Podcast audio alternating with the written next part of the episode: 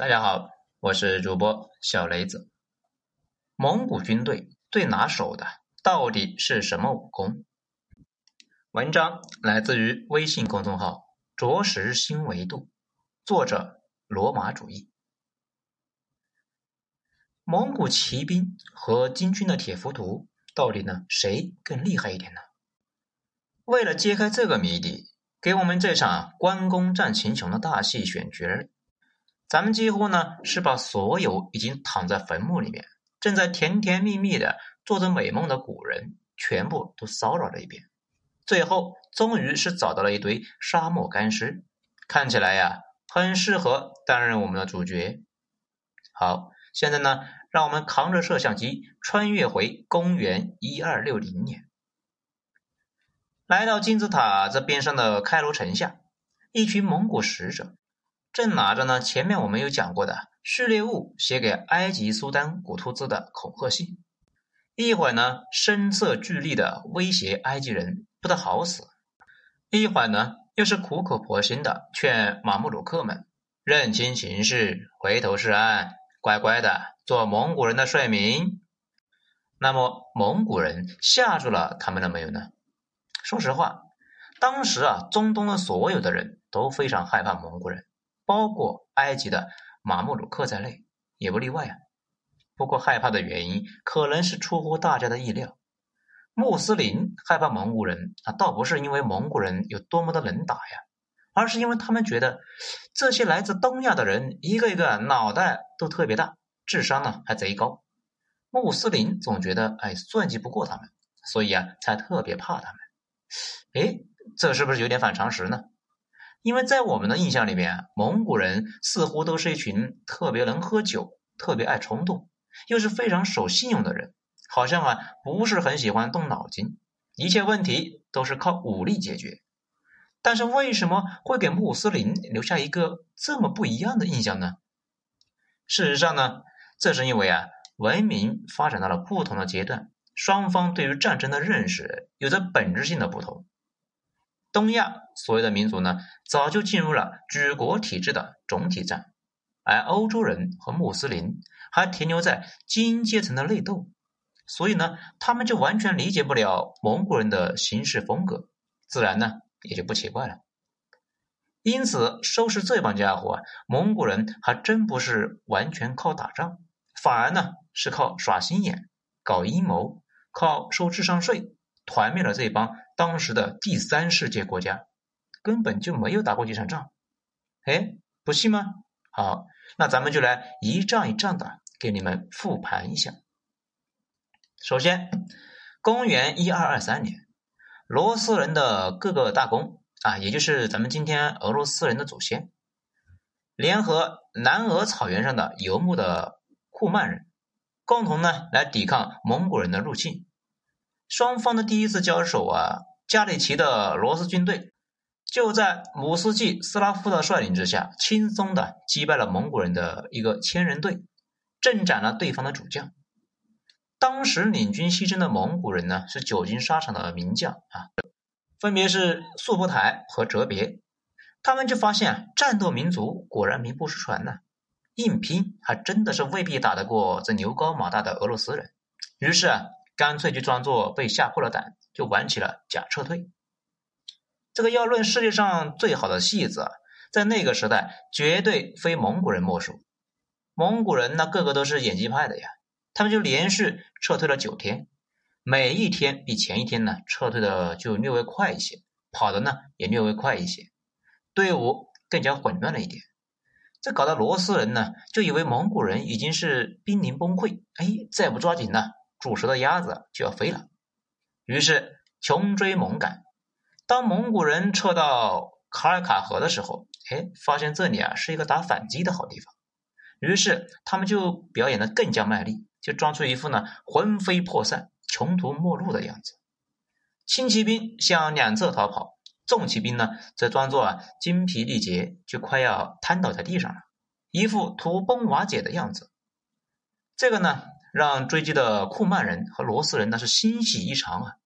双方谁也不想放过这个机会，再也顾不得什么啊队形呢，或者是列队了，所有人都是全部的奋勇向前，生怕呀让蒙古人给跑了。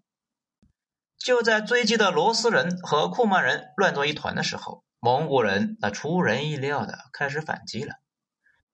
正面蒙古人的重骑兵突然就杀了一个回马枪，轻松的就打垮了库曼人追在最前面的轻骑兵，导致对方呢仓皇撤退，冲乱了罗斯人的重骑兵的一个队伍。而假装分头逃跑的蒙古人的轻骑兵呢，这个时候啊，已经是迂回到了联军的两侧，包围了罗斯军队，并切断了他们的退路。铺天盖地的箭雨把罗斯人就射成了一个刺猬啊！切尔尼西夫大公啊当场阵亡，加里奇的大公姆斯季斯拉夫则率领一万名的重骑兵侥幸逃脱，随后呢就被围在了第聂伯河的附近。一座高地上的营寨里边，蒙古人就发现啊，他们攻不下这个城堡，于是呢，又耍了一个花招，发誓赌咒对俄罗斯人说，如果他们愿意投降，绝对保证他们的人身安全，只要交出一笔赎金，就可以啊平安的回家。基辅大公啊信以为真呢，于是就离开了山寨。看着这些又傻又天真的对手，蒙古人呢，这笑得站都站不起来了。为了避免他们把这个愚蠢的基因传给后代，蒙古人把所有的罗斯大公全都裹在毯子里面，用马给踩死。据说啊，这是对他们的尊重，以免呢他们的灵魂进不了天堂。接下来，蒙古人又砍掉了所有投降的罗斯人的头，堆成了一座小山，作为城市的新景观，供大家呢呃参观。这一仗，联军共计伤亡了六万人。据说啊，还有十个大公被马踩死，而蒙古人的损失则是微乎其微。接下来打波兰人，蒙古人呢，那还是靠耍诈呀。东欧的骑士们呢，这一冲，他们就立刻就跑，装出了一副弱不禁风的样子。于是这一根筋的波兰人呢，就生怕便宜了这些野蛮人，立刻就拿出了痛打落水狗的架势。结果骑兵被引诱着远离了步兵。然后蒙古人包围，就杀了一个尸横遍野。波兰大公亨利二世啊，当场阵亡，头呢就被插在了莱格尼察阵前。被割下来的骑士的和步兵的耳朵们呢，蒙古人用了九个麻袋那才装完。这两个故事呢，可能很多小伙伴就看过啊。接下来咱们重点的讲一讲匈牙利之战。蒙古人套路之深呐，简直是让人防不胜防啊！公元一二四一年，蒙古人进攻匈牙利。这一开始呢，匈牙利国王贝洛四世准备啊是先据险死守，等待四方的援军到齐了以后啊，再出城决战。于是呢，他就命令驻扎在多瑙河畔的佩斯的守军，啊，没有他的命令不准擅自出击。顺便啊说一句啊，今天的匈牙利的首都啊布达佩斯。就是呢，这一座在多瑙河右岸的佩斯，后来和多瑙河左岸的另外一个城市叫布达的城市啊合并之后组成的。去过欧洲旅游的朋友呢都知道，中世纪的欧洲人虽然很落后，可是城堡啊却修得杠杠的，全都是石头城。如果呢他们非要学乌龟不出头，蒙古人还真拿他们没什么好办法。那该怎么办呢？当然，那就继续骗呗。于是蒙古人特意呢从部队里面就挑选出了一大群老弱病残啊，长得是歪瓜裂枣的家伙，就跑到城下呢去耀武扬威，挑战那驻防的守军。城里面恰好有一个红衣大主教，这来自克罗契的乌古兰，站在城墙呢就往下一看，咦，这底下的蒙古人怎么就长成这副德行呢？啊，小胳膊小腿的，身子呢又单薄，这有什么可怕的呢？于是他也不给国王打个招呼，直接就率领了手下的德国骑士，啊，很可能就是条顿骑士团啊，打开了门就冲了出去。然后蒙古人自然是一哄而散，但是红衣主教怎么能够让这群长得奇形怪状的异教徒轻易逃脱呢？于是就奋起直追，追着追着，他们就发现啊，不对劲了呀，自己的马儿怎么跑不动了呢？原来。他们被蒙古人引诱到了一片沼泽里边，被困住了。大家知道啊，蒙古人呢全都是轻装，蒙古马呢体型又小，平均体重只有三百五十公斤左右。沼泽地对他们是完全没有影响的。可是欧洲人全部都是骑的德意志的马，一种和佩尔什马很相似的杂交的改良战马，平均体重在五百五十公斤左右。再加上呢，人披厚甲，马呢套重甲，整整的比蒙古人呢重了一倍，马蹄自然就陷入了烂泥里边，只能够是深一脚浅一脚的慢慢移动，再也没法飞奔了。蒙古人一看见德国人中计了，立刻就折了回来，远远的就围着他们，耐心的开始用强弓来射击这些活靶子。虽然条顿骑士团的防护呢很厚，但是总归啊还是有漏洞的。最后，所有人全都被射成了刺猬。还没有开始开战，匈牙利人最有战斗力的王牌就这样莫名其妙的损失了。最后呢，只有红衣大主教和三个骑士侥幸逃回。接下来，那还是按套路，前来增援的大主教贝内德克率领了一支规模庞大的部队和一支外出打粮的蒙古人，哎，相遇了呀。大主教一看。双方人数差不多，于是啊，就决定主动出击，去追击这一支呢蒙古人。可是追了一天以后啊，第二天一早，匈牙利人就突然发现，昨天的那支蒙古人军队远远的望去，这人数一下子增加了好几倍呀。于是大家就不由得一惊，心中呢暗叫不好，中计了，赶快跑！他们这一跑呢，蒙古人自然会追。于是，除了极少数的幸运儿之外呢。大部分的骑兵和步兵全都被剁成了肉酱，最后只有大主教和少数的几个人啊逃回了艾格尔。那么呢，可能就有小伙伴啊就会问了：难道是蒙古人早就做好了准备吗？所以突然来增援了吗？哎，哪有这么回事呢？这蒙古人又不是仙啊，不可能就事事料敌如神呢，根本就没有人什么人增援。小伙伴们那可能就更加奇怪了。那么，这突然增加的军队又是从哪里来的呢？其实啊，这些根本就不是人，只是一些稻草人而已。大家都知道，蒙古人每个人呢有三四匹的战马，他们看见匈牙利人追来以后啊，发现自己也不占优势，于是连夜就扎了一大堆的稻草人，把他们绑在马背上，给他们穿上衣服，用来吓唬匈牙利人。那个时候啊，又没有望远镜。远远的那也看不清楚，结果啊，真的就把欧洲人吓得是屁滚尿流啊，让匈牙利人又被套路了。接下来的两军决战，蒙古人呢还是继续给匈牙利人呢下套。欧洲人对付骑兵是有他们自己的一套的办法，就是，先摆出一个大车阵，车上呢全是鲁兵，车旁全是长矛手，阵中是主力骑兵。只待蒙古人来冲击，然后呢，瞅准时机，把对方呢拖入肉搏战。这个办法是很有效的。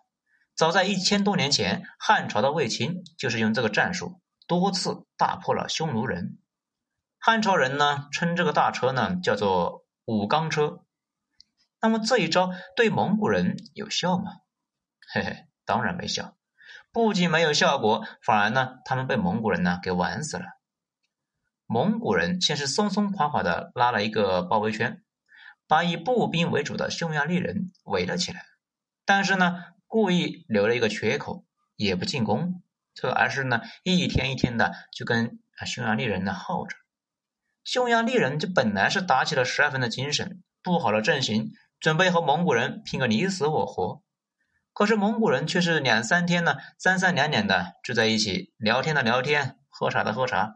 这一点要打架的意思都没有啊！这一下就把匈牙利人给搞崩溃了呀！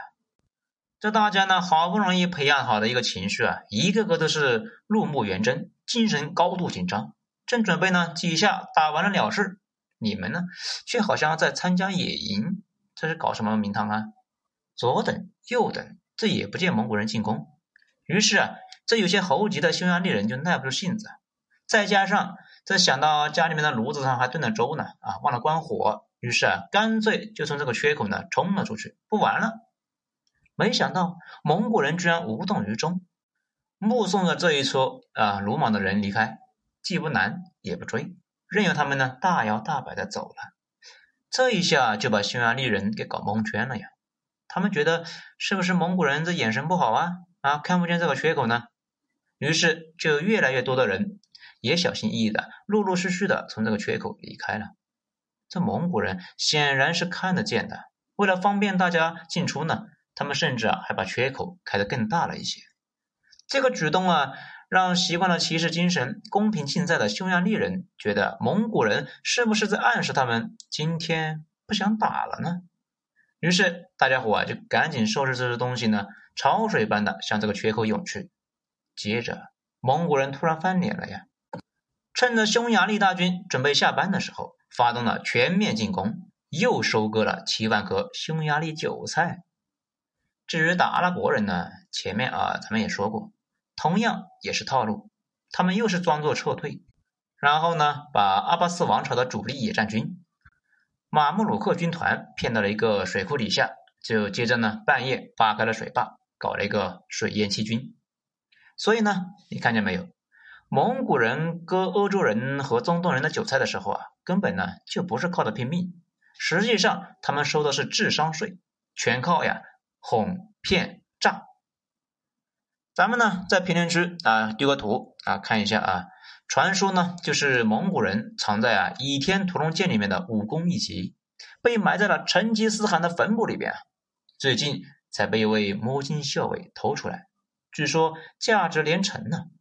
普通人只要学会了这套战法，穿越回去啊，绝对能够统一世界，享尽人间富贵。咱们呢，本来也是要把它献给国家的啊，可是啊，疫情之后手头呢有点紧啊，没钱买机票去京城开会。我看各位呢，这个天庭饱满啊，地阁方圆，骨骼清奇，今后啊必有大成。要不咱们一起开个献宝公司？我出宝贝，你出钱，将来按股份分成，可好？呵呵，好，开玩笑啊，咱们下一章接着说。